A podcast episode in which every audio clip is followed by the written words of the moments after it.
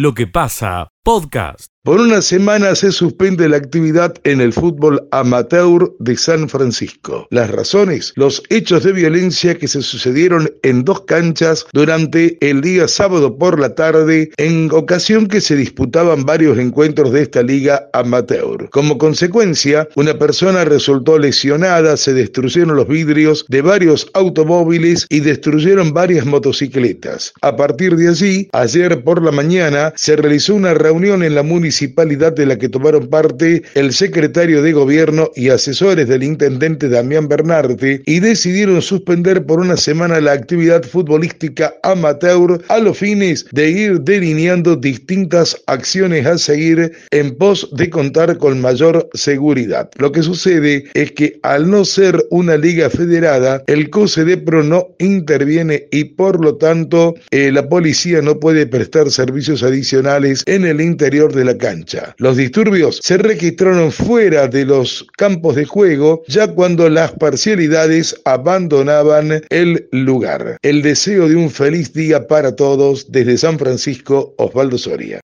Escucha lo mejor de lo que pasa.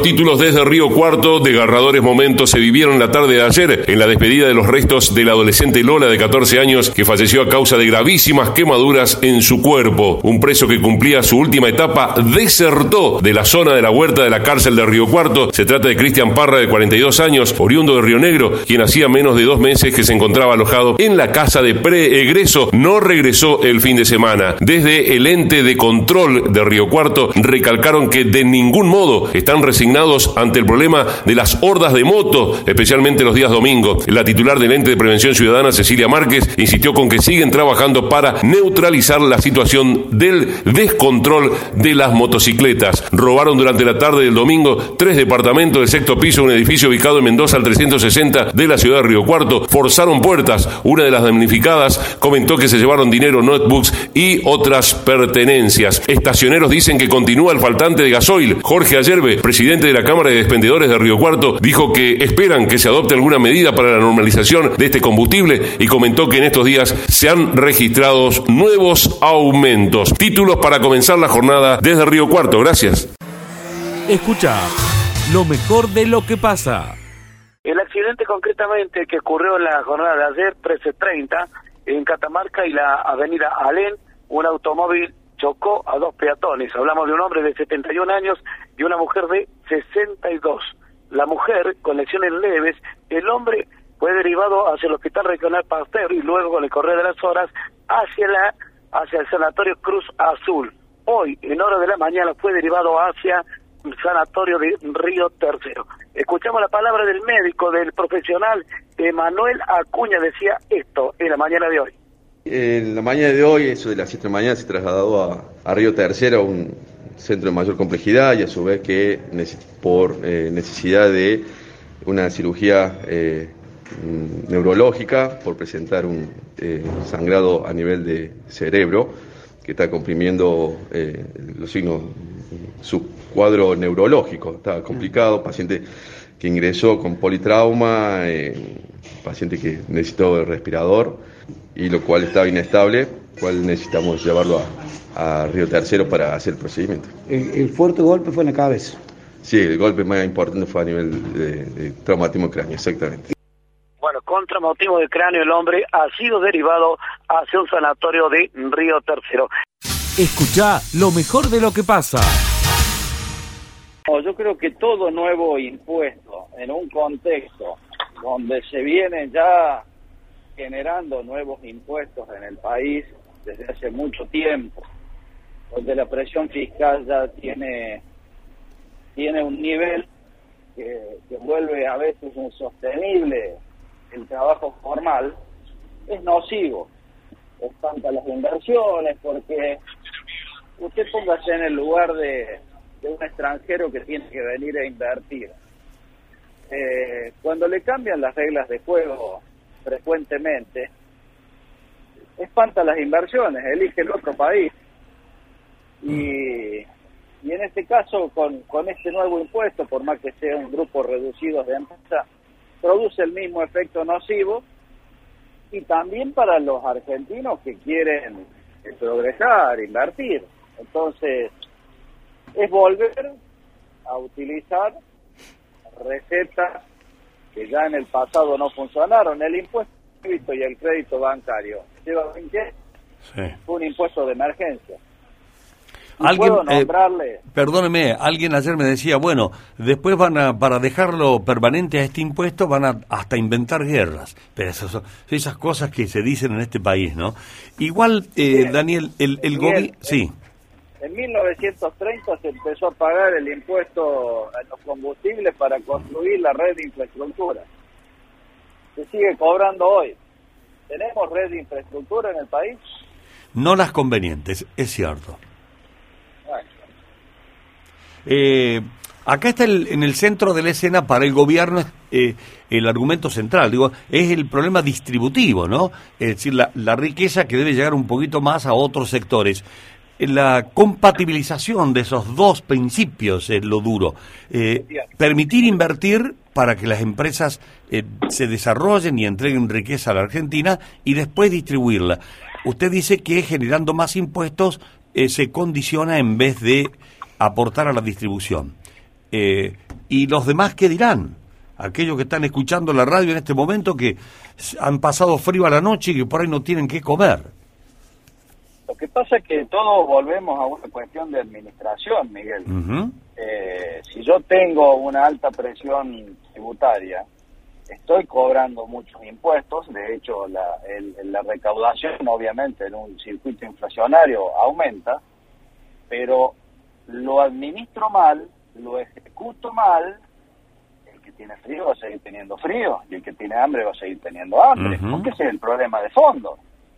Eh, tenemos una serie, bueno, me remito a la renuncia de Culfas está hablando sobre los subsidios a la energía, Culfas, ministro de la producción.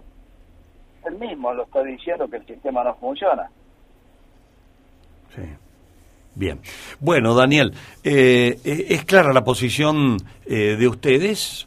Eh, supongo que usted, Daniel, está hablando en nombre de la asociación, ¿no? Que hay varios empresarios ahí de la carne. Sí, lo hago, este, sí, esto, esto se va a analizar, pero usted revise la, la opinión de la Unión Industrial Argentina, de AEA, del Consejo Industrial Argentino, con respecto a más impuestos, es, eh, es negativo porque más impuestos para, para, ¿para qué sería? Porque eh, es más de lo mismo. Sí, el, mi- eh, Culfas se ha ido y en la carta también le ha dicho el presidente que hasta las retenciones habría que ir sacándolas despacito. Pero bueno, se fue.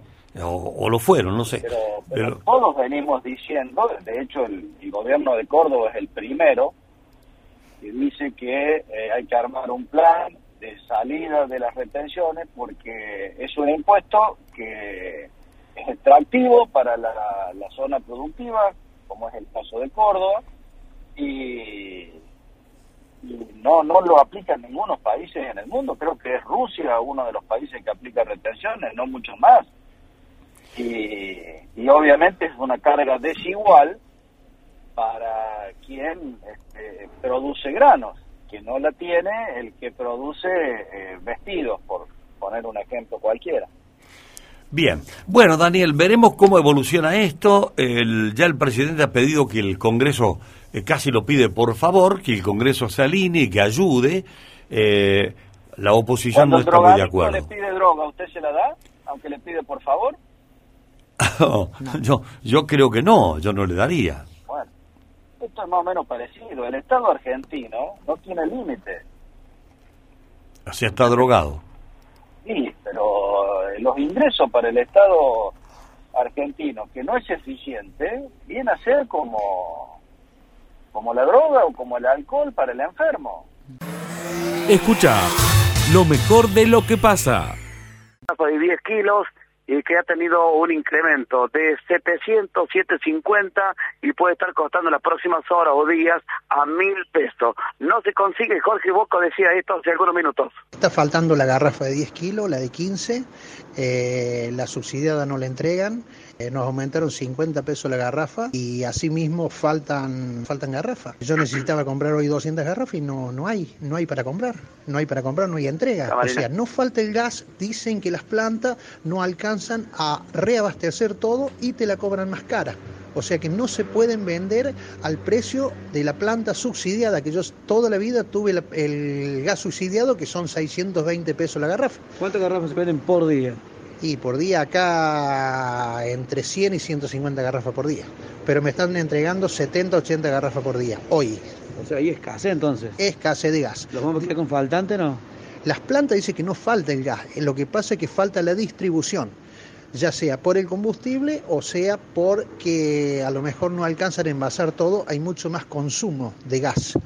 O sea, la gente se calefacciona más, compra más estufa garrafera para no gastar tanto en, en el gas de redes. Así que, bueno, eso es lo que está sucediendo hoy en la entrega de gas. Cuando hay un pequeño aumento, que la gente lo lleva lo mismo, protesta. No, les lleva lo mismo, porque la garrafa en este año, en todo el año, aumentó únicamente el 20%.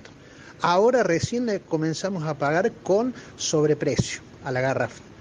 Pero la gente la lleva lo mismo porque no es un aumento como las demás cosas. Las demás cosas todas aumentaron entre un 100% en este último año y la garrafa únicamente aumentó el 20%.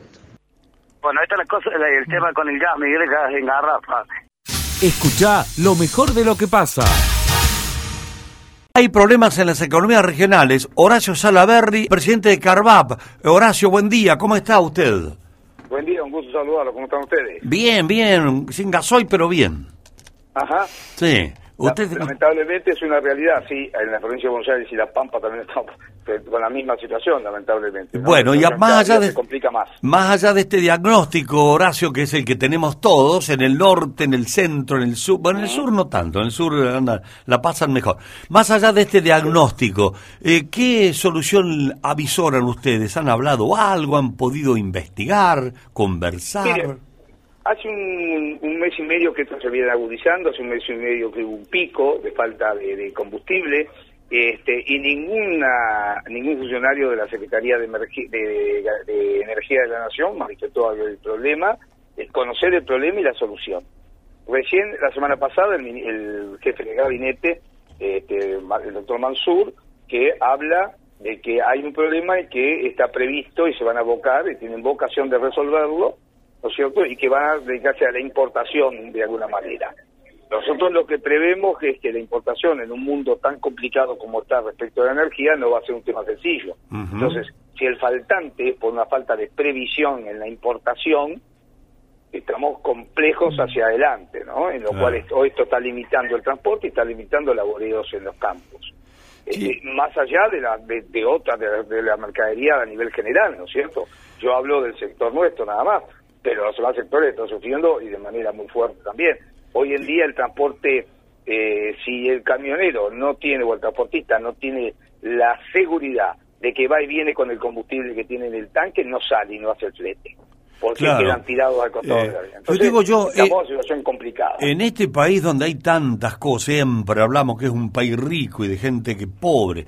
Digo, ¿no hay una oportunidad para el biocombustible, el biodiesel que hay? ¿No se puede apelar a eso? Yo le pregunto a usted, a lo mejor usted no tiene nada pero que ver. por supuesto pero por supuesto que la lo que pasa es que usted imagínese que el año pasado en una- un proyecto del diputado Máximo Kirchner este, redujo todavía el corte el corte es la cantidad etanol o biodiesel que se, se- Sí. se utiliza para cortar las naftas ¿no es cierto? y Sí, cortar sí. los combustibles este, ahora un este la redujo o sea hizo de alguna manera que se utilice más este recursos fósiles que en vez de los recursos nuestros que digamos que son eh, medioambientalmente mucho mejores que lo que es fósil no Sí. ahora sin descuidar lo fósil que también lo hemos descuidado porque por otro lado pasa lo siguiente tampoco hicieron inversiones para extraer este el, el, el petróleo necesario ni el gas vamos vamos a importar 7 mil millones de dólares en gas cuando eh, nos sale un gasoducto 1.350 hacerlo. Es una cosa de- de- in- inconcebible lo que pasa en Argentina. Ya deberíamos Bueno, tener en cada ahora- estación, perdóneme Horacio que Sí, me interrumpa, pero sí. me- deberíamos tener en cada estación de servicio, hasta altura de las circunstancias, un surtidor para gasoil eh, de fósil y otro surtidor con eh, mezcla o puro, pero, pero no parar el país, no se puede parar un país. Pero además, este, lo que tenemos que entender es que nosotros tenemos una ventaja este, comparativa con otros países, que somos productores del cereal que permite la generación del Ujú. biodiesel y de etanol, tanto de la soja como de ahí. Entonces, es demencial pensar que en un país que tiene la posibilidad de tener alternativas energéticas, como no tiene, por ejemplo, Alemania, ¿no es cierto?, que está dependiendo del gas, nosotros tenemos esa posibilidad y estemos embretados en esto. Este, a ver, el mundo necesita energía, nosotros la tenemos. Nosotros, el mundo necesita alimentos, ¿qué tenemos nosotros? Tenemos alimentos. Ah, Estamos mirando por otro lado, Sí, realmente estamos mirando por otro lado. La crisis política en la que estamos su- sumi- este, sumergidos, lamentablemente, no permite visionar una salida cómoda. Si no hay seguridad política, no hay seguridad económica. Bien. Entonces, Bueno, estamos en eh, un país de vaivenes que está pasando el tren por la estación y no lo estamos tomando. Y esto nos pasó después de la Segunda Guerra Mundial, donde hubo otra oportunidad para Argentina en el mundo de los alimentos. No sabe cuán, no sabe cuán cansado estoy ya de ver pasar los trenes, caramba. y, y en un encima cada vez menos trenes tam- también. Y cuando pasa no, es lo que los tomamos. trenes son las oportunidades internacionales. Esta es una oportunidad desgraciada por su origen, porque es, el, el, digamos, la invasión rusa sobre Ucrania, ¿no es cierto? Pero la oportunidad está, y la necesidad de los alimentos está, y va a seguir por años. Entonces, si no agudizamos el ingenio, decimos, muchachos, ¿nosotros qué hacemos? Alimentos. Bueno, vamos por ahí, en principio, después hagamos lo demás. Claro. Mandamos primero por Sí, ahí. o- y por lo, vamos, eso como política general, vamos por Pero ahí. por supuesto, y como política coyuntural, ya tendrían que estar eh, vendiéndose. Acá nomás nosotros, nosotros le estamos hablando de Villa María, el corazón de Córdoba. Sí, sí, conozco Ah, bien. Bueno, acá cerquita, en- entre La Laguna y Pascua, nomás a 40 kilómetros, tenemos una planta que genera biodiesel de un productor. Eh, pero hay muchas desparras. Usted sabe que hay muchas desparras. Bueno, apelemos ahora a eso. Pero yo le voy a contar eh, que la, la- la historia, de alguna manera, cuando se inicia en el, en el mundo, y básicamente Argentina con un desarrollo extraordinario, todo lo que es la biodiesel, el biocombustible, en ese momento vino el presidente, el comandante Chávez, el presidente de Venezuela, vino a Argentina y criticó esta situación, le dijo que no puede ser que se hagan este, combustibles con los alimentos. Con los alimentos son para la gente, y el combustible se saca del, del petróleo. Clara, ¿por qué lo decía Chávez? Porque era un productor de los más grandes del mundo de petróleo. Mire que. Ahora acá hasta se le aplaudió ese tema. Entonces, con esa concepción ideológica, que nosotros no podemos, digamos, hacerlo porque el alimento. Nosotros tenemos capacidad para producir alimentos y para producir alimentos y para producir este biocombustible. Y ahí lo tenemos que desarrollar. Ahora, si nos vamos a quedar con la idea ¿no es cierto?, de que no, dice, no, no vamos a tocar esto y esto no, entonces eh, hace un proyecto como hizo el diputado Kirchner y redujo el, el porcentaje que se utiliza, bueno, vamos a contramano de todo esto, Bien. totalmente a contramano. Escucha lo mejor de lo que pasa. Lo acaba de anunciar el propio intendente municipal Natalio Graglia. Esto va a ser el próximo sábado en horas de la tarde. La palabra del intendente municipal decía esto. El próximo sábado 11 a las 13 horas vamos a convocar en, el parque Hipólito Yrigoyen para hacer el sorteo de la, de la entrega de las primeras 20 viviendas del plan de 66. Es, son 20 que, que están prácticamente ya terminadas, se están haciendo los últimos detalles y, y bueno, con el, con el entusiasmo, con la ansia de que ya sean ocupadas y bueno y sean eh, favorecidas 20 familias villanovenses con, con, con el techo propio. ¿no? ¿Dónde están ubicadas las viviendas? Las viviendas se están realizando en Barrio El Vallecito, eh, en, el, en el predio que compró el municipio de 7 hectáreas. Estamos desarrollando un plan también de, 100 de, de 75 viviendas, que en total suman 141 viviendas, más bueno, las 50 que entregamos y también eh, un cupo que vamos a tener también de Capital Semilla, de, perdón, Vivienda Semilla, disculpe, eh, que lo venimos trabajando con la provincia, así que eso también va a ser una buena herramienta para, para poder seguir trabajando en materia de vivienda, que sabemos que hay una demanda más que, más que importante. Tenemos más de 1.700 eh, carpetas presentadas, o sea, familias que necesitan una, una vivienda y sabemos que con esto no vamos a cubrir eh, esa demanda, pero vamos, si seguimos trabajando a este ritmo como vamos, va, a ser un buen paliativo para la, la cantidad de demanda que hay. sorteo de 20 viviendas a la una de la tarde el próximo sábado en el Parque Hipólito Yrigoyen, Miguel. Escucha lo mejor de lo que pasa. Horacio Ferreira, el secretario de Educación de la Municipalidad de Córdoba. Horacio, ¿cómo está? Un gusto. Buen día. Un gusto saludarlos a ustedes y feliz día también. eh, que la pasen muy bien. Muy atento. Eh, ¿Cómo nace esta idea? ¿Cómo se inspiran en, en meter la materia cuarteto en la Municipalidad de Córdoba, las escuelas que dependen del municipio? Bien, mira. Mira, primero creo que es importante aclarar que no se trata de la materia, sino que se trata de el contenido que tiene que ver con el género musical popular cuarteto en la asignatura música y danza de los jardines municipales y escuelas. eh, Ah, como bien, bien. Para, para, para, bueno, para Horacio, para, Sí. para, porque ahí hay una diferencia y nosotros estábamos, o al menos yo, equivocados. Yo creí que era una materia más, no, es un contenido dentro de una materia. Exactamente, que me parece que es importante aclararlo por tu afirmación inicial, pero me parece bien que de tu, tu cuestión, digamos, porque si no, seguiríamos agregando cosas a la escuela Claro. donde el tiempo sabemos que nosotros lo tenemos que destinar a más matemática y lengua, por eso nosotros le hemos incorporado una hora más eh, por semana a nuestras escuelas para que eh, los alumnos aprendan lengua o matemáticas según la necesidad en cada uno de los grados. Eh, como vos sabés, estamos trabajando la educación digital, programación y robótica, el tema de inglés, y eh, sumamos e integramos a música y danza de manera específica el contenido del cuarteto. ¿no? Bien, El cuarteto, bien, bien. Tanto su historia, el sub- los subgéneros, como vos sabés, el cuarteto tradicional, moderno, las misturas, la gramática, eh, los instrumentos que se utilizan, los danzas, los rituales, las fiestas. Bueno, todo esto que hace a lo nuestro, eh, a nuestra característica como Córdoba, en esta mirada de declarar al patrimonio, como patrimonio, perdón, inmaterial de la humanidad, al tema del folclore, ¿no? Claro, y particularmente dentro de ese folclore al cuarteto. Claro, me, me imagino, Horacio, como Córdoba, en ¿no? la práctica, me imagino, en una prueba, un examen escrito y de esa materia, ¿cómo se llama la materia?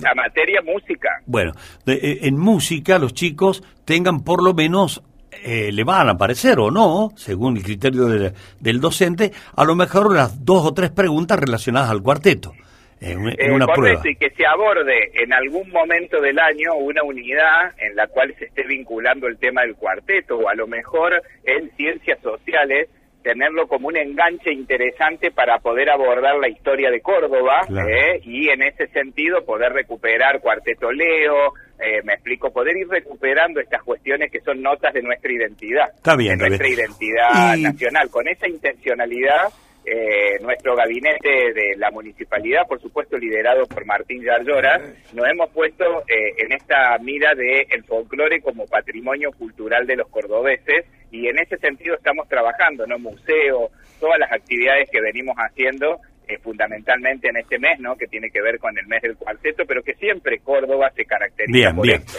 ¿no? Horacio, decinos cómo, qué- cómo impactó, a juicio de ustedes, en la comunidad cordobesa capitalina, eh, cómo impactó incluir la- el, el contenido cuarteto en la materia música. Bien, mira, el contenido cuarteto en la materia música ha, ha causado como una cosa interesante porque esto pone en evidencia la necesidad de poner en diálogo nuestra cultura con otras culturas. Eh, cuando se habla de incluir una materia más, hubo algunas voces que no estuvieron de acuerdo, pero por eso aclaramos en nuestra Bien. resolución que firmamos de manera conjunta con la Secretaría de Cultura y Juventud, la 126, lo deja claramente establecido, no es una materia más Perfecto. eh, sino que está Perfecto. incluido claramente en música y danza. Por eso también hay políticas como sostenidas, ¿no? Nosotros ya en el 2020 comenzamos a pensar esto, 2021 pudimos ir avanzando y lo concretamos eh, con cosas reales, ¿no? Hemos incorporado, por ejemplo, a las escuelas municipales, a 13 docentes de danza y teatro, porque el arte forma parte de una aproximación al conocimiento muy, muy importante, nos permite conocer. En los jardines municipales que no tenían docentes de música, le hemos incorporado ya 18 docentes de música y a partir de agosto los otros 18 jardines van a tener docentes de música, porque queremos que este género como toda la actividad que se hace, se haga en manos de especialistas, de profesionales en la cuestión. Por eso lo involucramos de manera específica en música y danza y de manera transversal, como se dice, desde otros espacios curriculares, como lengua, eh, ciencias sociales, ciudadanía y participación, jornada extendida, porque la gran meta de esto es abrir los horizontes culturales de los chicos, porque como sostiene nuestro intendente Martín Yardora, la mirada está puesta en que no podemos esperar que todas las condiciones estén dadas. Tenemos que ponernos a trabajar de inmediato para darle los lenguajes del siglo XXI. Y una de las competencias tiene que ver con lo intercultural, no solo lo tecnológico, lo digital, la programación, la robótica, el inglés, eh, las matemáticas, sino también esta dimensión integral para poder convivir en esta sociedad, ¿no? Y en ese sentido, eh, venimos trabajando muy contentos porque muchos docentes ya nos han acercado propuestas y cosas, todos entusiasmados con iniciar el tema de la capacitación, que va a empezar en julio, para que en agosto comencemos a hacer las primeras experiencias. Tampoco va a ser que de un día para el otro esto surja. Sí, no, está bien, está bien. Gradual, bueno, has, fundamentado, Horacio, te voy, me permito interrumpirte porque tenés un cassette puesto impresionante. Eh, Horacio, eh, no, y tenés que vender tu gestión, está fantástico, yo lo entiendo, pero dejarnos respirar un poquito. A ver, yo entiendo que después de agosto eh, debería repercutir esto en mayor, por lo menos, ¿no? En mayor compromiso de los chicos con la materia música, estimulado por el contenido cuarteto. ¿Cómo se reflejará? Claro, ¿cómo se reflejará en los barrios? ¿Cómo se reflejará en las barriadas cordobesas eso? Donde es la cuna del cuarteto. Vamos a ver cómo es la, la fisonomía de, de la comunidad cordobesa capitalina. Ahí vamos a tener, por ejemplo, una señal, me parece, ¿no? Exactamente, claro que sí, no hay duda. ¿eh? Bueno, Horacio, te dejamos un gran abrazo. Eh, gracias por explicarlo y fundamentarlo tan claramente. Bueno, muchísimas gracias a vos y por ahí uno cuando hace las cosas con ganas y con mucho amor por lo que hacemos, le ponemos ese, ese sentido. Así que eh, también compartir el gran desafío y el gran reto que tenemos tanto la Secretaría de Cultura y Juventud junto con la Secretaría de Educación en esto de revalorizar cada vez más eh, nuestra identidad, nuestra identidad de la ciudad, que uno de esos componentes es el cuarteto. Escucha lo mejor de lo que pasa. Estamos yendo con, con la banda, con el quinteto, a, a presentarles el nuevo disco, Flor y Raíz, que es un disco que, que transita la música latinoamericana de siete países. Eh, vamos, como es un concierto también de, reencuentro después de todo este, este largo tiempo de, de, ausencia de los escenarios, es una celebración, así que va a haber música de toda mi discografía, muchísimos clásicos y también algunos estrenos de música que estamos grabando por estos días para sacar un nuevo disco a fines de este año, así que va a haber adelantos, estrenos. Bueno, fantástico. Un nuevo disco a fines de año. Qué tipo inquieto, qué, qué creador. La verdad que, no, que una, eso es un profesional de convicción, un artista eh, de excelencia, porque vive de, vive de crear y la cantidad de cosas que ha creado y que nos eh, has regalado, Pedro, es para celebrarlo. Por eso festejamos que vengas nuevamente a Villa María. Bueno, muchas gracias. Mira, para mí hacer, hacer un nuevo disco, componer una nueva canción, escribir un nuevo poema es, es una alegría inmensa, comparable, solo comparable a estar en el escenario en contacto mm. con el público. Así que es algo que, que yo hago constantemente y con muchísimo gusto. Eh, tu, tu, historia es tan rica, tan, tan abundante. Eh, hoy es el cumpleaños, por ejemplo, de Tom Jones. Y que en algún momento te has cruzado, no sé si personalmente o qué has hecho, de, de o con eh, Tom Jones. A ver si estamos hablando de Tom Jones, el de Delilah. Eh, sí, el que cumpleaños es el de Delilah. ¿Con él no? ¿Es otro Tom Jones? No, pensé que por ahí era, era Tom York, el de Radio. No, no, yo, no, no, no. No, no, que cumpleaños. Ah, me parecen grandes músicos, pero. si es Tom Jones, el de Delilah, campeón del mundo. Creo, creo que debe haber sido una de las, o es una de las, de las voces más potentes del mundo. Un tipo, un tipo con, con una onda, con un swing impresionante. Eh, me acuerdo lo que había hecho con. ¿Cómo es que se llamaba el grupo? Eh, ¿Estás hablando de un grupo de música electrónica de los noventas hicieron hicieron una versión del tema Kiss de Prince ah. hermosa hermosa y bueno Sex Bomb todas, esas cosas que lanzó en los últimos años son precisamente una bomba. Así que sí, gran cantante. No, lo- yo, lo yo respeto dis- mucho. disculpame, Pedro, eh, yo no sé qué he leído por ahí, uno lee tantas cosas, he leído acerca de vos, y, y se me, y por ahí en la lectura se cruzó el nombre de Tom Jones, no sé por qué lo relacioné, te lo, te lo traje a colación, disculpame si, si estoy descolgado en el asunto, ¿no? Pero bueno, por lo menos... Mm, Yo creo recordar que no me lo encontré nunca. No, pero a lo mejor, no sé, viste, yo a lo mejor has hecho algo de él. o- no, bueno, en fin, no importa. Pero estamos eh, celebrando el cumpleaños de Tom Jones, el de Delilah, como decís vos, y, y tener a Pedro Aznar en el micrófono es todo un lujo. Y más opinando sobre el gran cantante. Bien, el sábado 11 entonces, en Villa María con los que has descripto, y no, como no es la primera vez, Pedro, que venís por acá, eh, ¿qué valoración, qué concepto tenés de esta City que te ha visto tantas veces? Perdón, me acabo de acordar por qué podés haber visto Ah. alguna referencia mía en relación a Tom Jones. Mientras vos, yo estaba Es muy probable que yo haya dicho en una entrevista que, y ahora me acordé el nombre del grupo también, el, Ah. el grupo electrónico con el que hizo esa versión del tema de Prince es Art of Noise. Ajá. Y, y cuando estábamos haciendo el disco Tango 4 con Charlie, eh, me acuerdo que habíamos oído esa versión, nos había encantado. Y dijimos, ¿y si hacemos algo equivalente pero con Sandro? ¿Por qué no agarremos un tema, un clásico, eh, un clásico de acá, y, y que venga el gitano y lo producimos nosotros, y que cante él, sería una bomba. Entonces ahí decidimos usar el tema Rompan Todo de los Shakers, que se acordarán que era un grupo uruguayo de los hermanos Fatoruso, un grupo extraordinario que hacía música tipo Beatles, muy bueno, pero muy bueno, y Charlie y yo somos fans. Eh, y dijimos, bueno, hagamos Rompan Todo, lo invitamos al gitano y, y hacemos un poco lo que hizo Art of Noise con Tom Jones, Ah, eh, de, de poner a un, a un gran cantante, a un, a un, a un, ícono, eh, cantando un- una música del mundo del rock, digamos, eh, producido con un sonido nuevo y no sé qué cosa. Entonces es muy probable que hayas visto esa, esa mención. De ahí es lo probable. Yo, discúlpame, pero viste, como leo, leo, leo, y, y lo, lo ligué al nombre de Pedro Aznar con algo de actividad de Tom Jones. Y como hoy es cumpleaños, te lo traje a colación. Pero bueno. Perfecto, perfecto, Bueno, bien. Este, eh, Pedro, ¿vos todavía tenés el bajo ese que, que se toca de una forma rara o, o que, o que vos de una forma rara, pero que no tiene contraste? ¿Cómo es el bajo ese que tenés?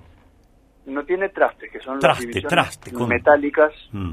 Que van eh, sobre el diapasón como en una guitarra y que hacen que la nota suene desde esa desde esa barrita de metal hasta el puente, con lo cual la afinación de cada nota es, es fijo, es siempre el mismo, digamos. Eh, y no lo puedes modificar, Bien. salvo que estires la cuerda para arriba y para abajo y le des más tensión. Eh, en, un, en un instrumento sin trastes, que es como si fuera un contrabajo, vos no tenés esas barritas metálicas en el diapasón, entonces de acuerdo a cómo vos muevas el dedo para arriba y para abajo, la nota cambia de manera continua, lo que te permite hacer vibratos y, y una serie de portamentos y una serie de, de- de efectos. Y de efectos, no, Ujú. de efectos. Sí, sí, sí. y eh, ese, ese era el, el- ese era mi sonido en Cerú Girán, digamos. Cerú Girán, Eh, sí. ese, ese bajo que sonaba un poco como una cosa entre un bajo, un violonchelo y un trombón. ¿Y ese todavía lo tenés? Sí, claro. Sí, claro, pero no lo usás. Sí, de vez en cuando lo uso, sí. Ajá. Y por ejemplo, en una apuesta de, como la del próximo sábado en Villa María, en el Verdi, eh, ¿podría aparecer ese bajo o no? Ah, sorpresa. Bueno. Sorpresa, canté. Que esas son las cosas que te depara el gran artista, ¿no? Que tiene, tiene con qué dar sorpresas, porque algunos son, tienen el camino muy chiquito, el tuyo es bastante ancho, Pedro, y no sabes cómo lo celebramos. Gracias por atendernos un momento en, en tu vida de hoy. Un gustazo para mí hablar con ustedes, un- una alegría volver a Villa María y ese Teatro Verdi que es una delicia. Escucha lo mejor de lo que pasa. Nosotros estamos ubicados con nuestra unidad exterior en barrio Villa del Sur, Sí. ¿eh? aquí abajo Sí. del puente. Hemos charlado recién con, con la gente que trabaja hace mucho tiempo y los areneros están sacando arena a esta hora desde muy temprano y además sintonizando la radio, Miguel. Bueno, Barba, mandamos un saludo grande, afectuoso. Bueno, vamos a escuchar a Mario. Este es el testimonio que recogíamos, Miguel. contentos que ahora podemos sacar tranquilo, que eso es lo que siempre hemos querido, porque acá venía o venía la policía o, al- o siempre alguien, viste, pasaba y te decía algo y como que uno nunca estaba tranquilo. Trabajábamos, pero como que tenías que andar escondiéndote. ¿Cómo es el trabajo que realizan en la diaria ustedes? Y ahora en invierno arrancamos tipo 8 eh, a sacar arena, bueno, hasta, la, hasta las 12, 12 y media. Y bueno, ya después nos quedamos acá cuidando los caballos, los llevamos, damos de comer y, y así todos los días. Y en verano arrancamos temprano. ¿Cómo se vende la arena? Digo, ¿hay mucha venta? ¿Cuánto cuesta el metro? ¿Cuánto la, la- la bolsa? ¿Cómo se vende eso? Y ahora lo, nosotros lo vendemos, los camiones que vienen a cargar acá, vienen de acá de Villa María, vienen acá y nosotros se las cargamos. Eso lo ven, lo reparten en las obras o en los corralones. ¿Vos vendés únicamente arena? Eh, sí. Porque hay otros que venden otro tipo, como piedra, por ejemplo, ¿no? Claro, claro. Sí, hay algunos que venden piedra, arena fina, eh, otros venden las bolsitas, eh, todo, viste, cada uno. Nosotros nos dedicamos. los camiones? Sí, a los camioneros. ¿Y qué sale en una camionada, por ejemplo? Y acá en el río nosotros le vendemos tres mil pesos. ¿Tres mil pesos? Sí. ¿Acá? Acá. Acá le ven- vienen, la buscan, nosotros se la cargamos y bueno, ellos después la, la revenden, ya sea en el corralón o donde la lleven ellos. Bueno, este es el testimonio que recogíamos hace un ratito nada más en barrio Villa del Sur, tema de los areneros, que es una vida muy sacrificada, Miguel. ¿eh? Escucha lo mejor de lo que pasa. Darío Capitani, el referente del PRO a nivel local y también legislador provincial, mantuvo un encuentro con diferentes eh, referentes del sector, educación, salud, profesionales, empresarios también, y algunos nombres sorprendieron, Miguel. Cuando veíamos el parte de prensa oficial que emitieron desde eh, el legislador, veíamos algunos nombres que evidentemente nos sorprendieron. Por ejemplo, el de Rodolfo Banquio, el ex presidente del Parque Industrial de Villa María, uno de los creadores, fundadores del Parque Industrial, estuvo presente en la en la reunión con Capitani. Bueno, Banquio, recordarán ustedes, es de extracción radical, Sí, sí. pero trabajó muchos años con Eduardo Castelo. Sí, sí, estuvo en la ERCA presidiendo la Asociación de Empresarios, después Córdoba, eh, con los industriales, en fin. el Parque Industrial de Villa María, en la época de, de- También, de Eduardo sí. Castelo. Por eso sorprendió verlo allí también en, en la mesa. También estuvo el, el titular de la marca Tonadita, reconocida Ah, Piazza, marca Gustavo del mundo lácteo, Gustavo Piazza. El profesor Daniel Laza, del mundo de, de la Universidad Nacional de Villa María. El empresario Eduardo Brondelo, para mencionar eh, algunos de, de los que estuvieron allí presentes. Y cuando consulté si efectivamente todos estos dirigentes, que eran alrededor de dirigentes eh, profesionales, que eran alrededor de 40, 50 en torno a esa mesa, si efectivamente ya se iban a sumar a la campaña de Darío Capitani, me dijeron, algunos sí, dice, lo vienen haciendo desde hace algún tiempo, de hecho en la elección anterior también estaban, otros que de a poco van encontrando en este espacio una posibilidad de insertarse en el mundo de la vida pública, y otros que vinieron simplemente a aportar, a sumar ideas, a, a charlar de distintos temas. Allí se habló de salud, se habló de educación, se habló de ambiente, se habló de distintos aspectos que hacen a la, a la vida comunitaria sin hablar de candidaturas, Sí, sí. simplemente planteamiento de, de ideas, ¿no? Entonces, cuando consulté con alguien que estuvo presente en la, en la reunión, le digo, bueno, ya está definida esta eh, intención que tiene Capitani ser candidato, que sea él efectivamente quien encabece este espacio para el 2023. Y me decía, mira, lo vemos muy firme, lo vemos seguro, quiere ser él, pero dice, en política hay que esperar, dice, todavía falta mucho tiempo, seguramente vamos a entablar negociaciones con las otras fuerzas políticas que forman parte de Juntos por el Cambio, se verán encuestas, se verán las bajadas nacionales y provinciales, pero lo, esta persona que charlé hace un rato me decía, lo veo muy firme a Capitani la intención de ser él el candidato. A diferencia de otros años que eh, estaba más en el armado del espacio opositor. Esta vez, me decía, lo veo convencido de, de ser él y por eso está convocando a estos actores. Como mencionábamos recién, algunos sorprendieron en esta, en esta reunión del fin de semana, Miguel. Bueno, eh, para nosotros, mejor sorpresa, pero en realidad cuando uno está armando algo o postulándose, no a algo, sino a la a candidatura a intendencia de la ciudad o de su pueblo, de su lugar, obviamente que necesita eh, auscultar a los actores sociales y los invita. el hecho de ir no quiere decir que uno va a votar a Capitán. No, totalmente, claro. Por lo menos escucharlo, ¿no? Claro que si vas, te interesa.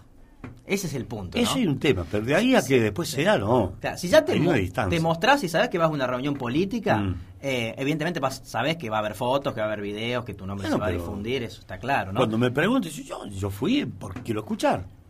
Y también aportar, porque en Y realidad aportar, sí. fue la intención de la reunión fue escuchar a aquellos que fueron, Capitán iba receptando un poco la- las ideas, y tal vez muchos de estos actores puedan estar en el otro En espacio político. Es que en otras reuniones también, Claro, tal vez otro candidato los llame Y sí, y pero a- vayan. aparte son referentes de, de la ciudad, no no quita que porque estén participando de un espacio político no puedan participar de, de otro, justamente sí, sus sí, sí. opiniones son válidas. Exactamente. Así, que bueno, primera reunión, a mi criterio, fuerte de Capitani diciendo, acá estoy, quiero ser. Porque Capitani viene mostrando a través de sus redes sociales distintas reuniones con referentes barriales, con gente de su propio partido, en el espacio político de, del PRO, en la sede allí, calle 25 de mayo, pero me sorprendió esta reunión y luego el comunicado con los detalles de los que estuvieron presentes.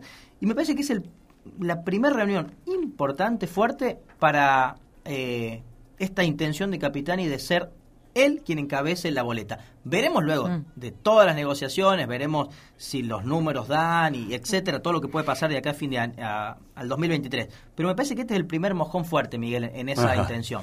Bueno, ¿y la reunión de Gil no era mañana? La reunión de Gil es el jueves. Ah, no mañana. Hubo Pasaron- una confusión en la difusión de la información. Ah. Eh, no por parte de los periodistas, sino alguna cuestión interna allí.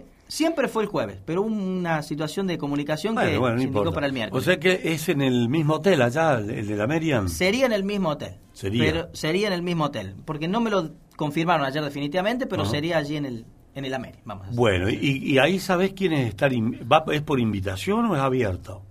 No, no es por invitación. Ah, bien. Son Sí. 100 intendentes, veremos si están los 100, y unos 50 dirigentes más que están dentro del Frente de Todos en Córdoba. Imagino que el kirchnerismo duro no va a estar. Hablamos de los movimientos Mm. sociales, organizaciones sociales, políticos como la Cámpora. Yo creo que ese sector no va a estar. Pero sí va a estar el mundo del municipalismo. Ayer cuando entrevistaba a Gil, en el marco del agasajo por el Día del Periodista, que lo escuchábamos ayer por la tarde, me decía, es el tiempo de los intendentes, es el tiempo de, lo- de los municipales, es el tiempo de generar propuestas desde el territorio hacia arriba.